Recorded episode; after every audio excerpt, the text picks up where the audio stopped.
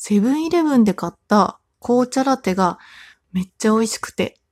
これ私前からちょこちょこ買ってた気がするんですけど、すごい久しぶりに買ってっていうのも、セブンイレブンね、どこのセブンイレブンにも絶対紅茶ラテが置いてるかっていうと、そういうわけじゃなくて、結構限られてる気がするんですよね。で、今日たまたま行ったセブンイレブンにティーラテってあの紅茶ラテが売ってて、あの、あれですよ、カフェラテとかの並びのチルドのね、ストローをピシって刺して飲むやつのコーナーに売ってるやつなんですけど、これは結構美味しくて、甘くなくて意外と、すごい飲みやすくてね。多分そのタピオカミルクティーをよく買って飲んでらっしゃった若い方々からすると、美味しいタピオカミルクティーの紅茶ってこんな感じなんだろうな、みたいな。なんかわかるかな？そんな感じのすごい飲みやすくて美味しいね。甘いものと一緒に食べてもいいし、これだけで飲んでもちょっと満足できるような味だったので、ちょっとこれからもちょこちょこ買っていこうと思います。はい。お疲れ様です。トッキーこと緑川時子です。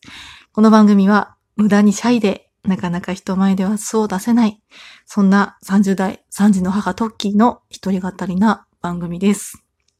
今日もね、お昼コンビニだったんですよ、子供たち連れて。最近ね、金曜日はついデリバリーを頼んでしまう。そんな日が続いてますね。週に1回は楽したいみたいな。旦那もどうせ家でご飯食べないし、みたいなね。で、その延長で、土曜日ぐらいお昼は楽していいか、なんて言ってね、コンビニに行って、結局、あれ？こないだの夜から野菜取ってないな、みたいになって、夜鍋で総菜するみたいな。なんかそんな、そんな人生を、人生を？送っている、そんな最近の緑川家です。というわけでね、ティーラテ、セブンイレブンのティーラテね、紅茶ラテ美味しいのでよかったら飲んでみてください。はい。そんな今日はね、お題トークかな？今週のお題についてお話ししていこうと思います。今週のお題はね、時の流れを感じた瞬間。これ私昨日かな？一昨日かな？あったんですよ、朝。そう。私ね、最近なんか、ちょっと仕事について悩んでて、このまま仕事を続けるべきか、それとも辞めるべきか、このモヤモヤ何のせいかみたいなことをすごいなんかノートに書き出したりとかして、結構悩んでて、なんか、8割方やめようかなって思ってるけど、残りの2割なんか納得できないから、やっぱ続けようかなって言って続けようと思いつつも、また悩むみたいな、なんかそんな悶々とした日々を送ってるんですよ。そう。で、そんな中で、ふとね、会社に行く道すがら、なんか頭の中でね、本当に自然に、ああ、なんか、すごいいい感じの、イケてるおじさまに優しくランチとかに誘ってもらって、いい子いい子してもらいたいっていうね、自分でもびっくりしたんですけど、そういうね、感情がふっと浮かんできてしまって、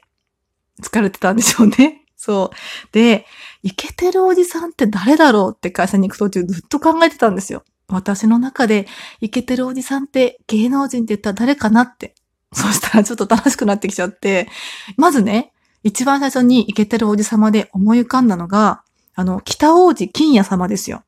イケてるおじさま。あの、あれの声もやってますよね。ソフトバンクのお父さん犬の声も確か北王子金也さんだと思うんですけど、真っ先に浮かんできたんですよ。でも、私の中で、ちょっと年が上すぎるかなって思ったんですよね。もうちょっと若めの方で、イケてるおじさまって言ったら誰だろうと思ってずっと考えてたら、ふっと次は堤真一さんが浮かんできました。ね、堤真一さん。私あの、なんだっけ、恋の力っていう深津絵里さんと一緒に出てるドラマをよく再放送で見てて、あれ結構好きだったんですよね。で、なぜかね、大学の時に友達から、トッキーは、ああいうその恋の力の深津絵里的な、そういう会社に就職してほしいみたいな、なんか、そういうところが似合うと思うみたいに言われて、ああ、でもあんなところいいなぁなんて思って夢見てたりもした。そんな堤真一さんなんですけど、今の私の精神状態で堤真一さんに会ったら、お前何しとんねんってなんか突っ込まれちゃいそうだから、ちょっとすごいめんどくさい発想なんですけど、もうちょっと優しく穏やかに包み込んでくれる人がいいなと思って。で、次誰だろうって考えてて、次浮かんできたのが、風間俊介くんだったんですよ。風間くん、ジャニーズの。で、私結構その昔から ジャニーズ好きで、8時だ J とかがね、前世紀の時代に確か小学生でね、今もうすぐ35になるんですよ、私。だからそんな年齢で、風間くんも結構ずっと好きでいて、で、風間くんいいなと思ったけど、いやでも待ってよと思って。風間くんおじさんって年じゃないよな。イケてるおじさまっていうには若いかなって思ったけど、ちょうどその日の朝に、風間俊介っていうその文字を見たんですよ、テレビで。なんか何から出てて、で、年齢37歳って書いてあって、朝ね、びっくりした瞬間があったの。もう風間くん37歳かと思って。何年か前から、あの、ダスキンの CM やってて、すごい優しそうなパパ役をやってて、あ、風間くんももうパパ役やるようになっちゃったのかと思ったけど、まあ考えたら37だしね、もう今年。それやるよなって思ったけど、なんか自分の中では、風間くん37歳みたいな。その時に、そう、今日のお題トークなわけですよ。時の流れ感じたなと思って。そう。なんか自分はね、いつまでも若いつもりでいるから、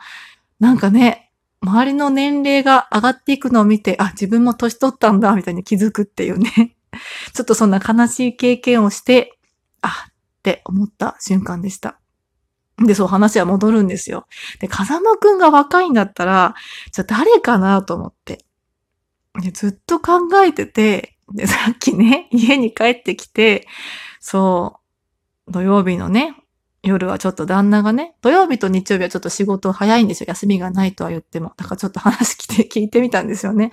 私ちょっとこんなこと考えてたんだけど、イケてるおじさんって言ったら誰が思いつくと思うって言ったら、え、江口洋介はって言われて、なかなかいい線来たなと思って、ちょっと偉そうに喋っちゃうんですけど、江口洋介さんいいですよね。そう。でも、なんか、なんかもう一声って感じがして。なんかね、もうちょっとね、そのなんだろうな、陰の部分を持ってるような、なんかすごいちょっとこう、なんて言うんだろうね、なんか、なんか、その、陽で頑張れって応援されるっていうよりは、わかるわかるみたいな感じで、こう、そっとね、なんか、悟すというか、慰めてほしいなと思って、江口洋介さん違うみたいな。いいけどね、めっちゃいいけどね、江口洋介さんがさ、印象寺ランチ食べてくれたらもう本当にね、めっちゃ癒されるしいいなって思うけど、わがままを言わせてもらうと、なんかもう一声って感じがして、そしたら旦那が言ったのが、あ、じゃああれはみたいな。TOKIO のリーダーはって、そう、城島リーダーね。でも城島リーダー、城島リーダーでもアイドルだからなと思って、なんかもうちょっとこう、池おじっていう感じの方がいいなって言ったら次出てきたのが、なんか、イノッチだったんですよね。旦那からの提案が。で、私、イノッチも昔からすごい好きで、V6 で小学生時代誰が好きって言われたらイノッチって言ってたんですよ。そんな小学生だった。そう。で、でも命もいいけど、なんかもう一声みたいな感じで言ってたら次、博多花丸大吉の大吉先生が出てきて、でも大吉先生なんかちょっと私の中でなんか不倫のイメージがあって、もう一声って思ったところで今悩んでたんですよ。そう。あの、私がね、理想の池落ちがなんかなかなか出てこなくて。だからね、皆さんもぜひね、このトークを聞いて、あなたがもしイケてるおじさまとデートしたいと思っていたら、どんな方を想像するかなっていうのをね、楽しんで考えたら意外と面白いんじゃないかなと。私はそれでちょっとなんか憂鬱な通勤途中が少しだけ楽しくなったので、もしよかったら、ぜひあなたのイケてるおじさんを頭の中で連想して楽しんでみては いかがでしょうか。本当にね、未だにちょっとわかんない。誰だろう、日系おじ。わかんないけど、難しいね。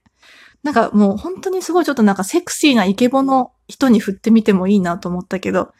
ね、なんか難しいな。なんかこう優しく包み込んでくれる池おじって誰だろうね。なんか自分がもうだから本当に池おじって考えた時に、私の中でおじさまって言うと私の自分のね、35よりも上の、まあ、40とか50ぐらいを想像してたけど、でも若い子からしたらさ、37歳とかそれぐらいももう一般にね、多分おじさまなんだろうなって思ったら、やっぱね、時の流れを感じちゃいますよね。なんか結構ね、ちょっと前にも、ズーム飲みとかをしたんですよ。大学生の時の同期と。で、何にも変わってなくて、中身とかが。自分もその時の気持ちに戻って喋ったし、全然変わってないのに、そう、怖いよね。中身全く成長してる感ないのに、年だけ取ってるから、本当に怖いなっていうふうに思いました。はい。そんな感じで長くなりましたが、皆様もぜひ、池おじを連想して楽しんでみてください。はい。というわけで、お相手はトッキーでした。今日も皆様、お疲れ様です。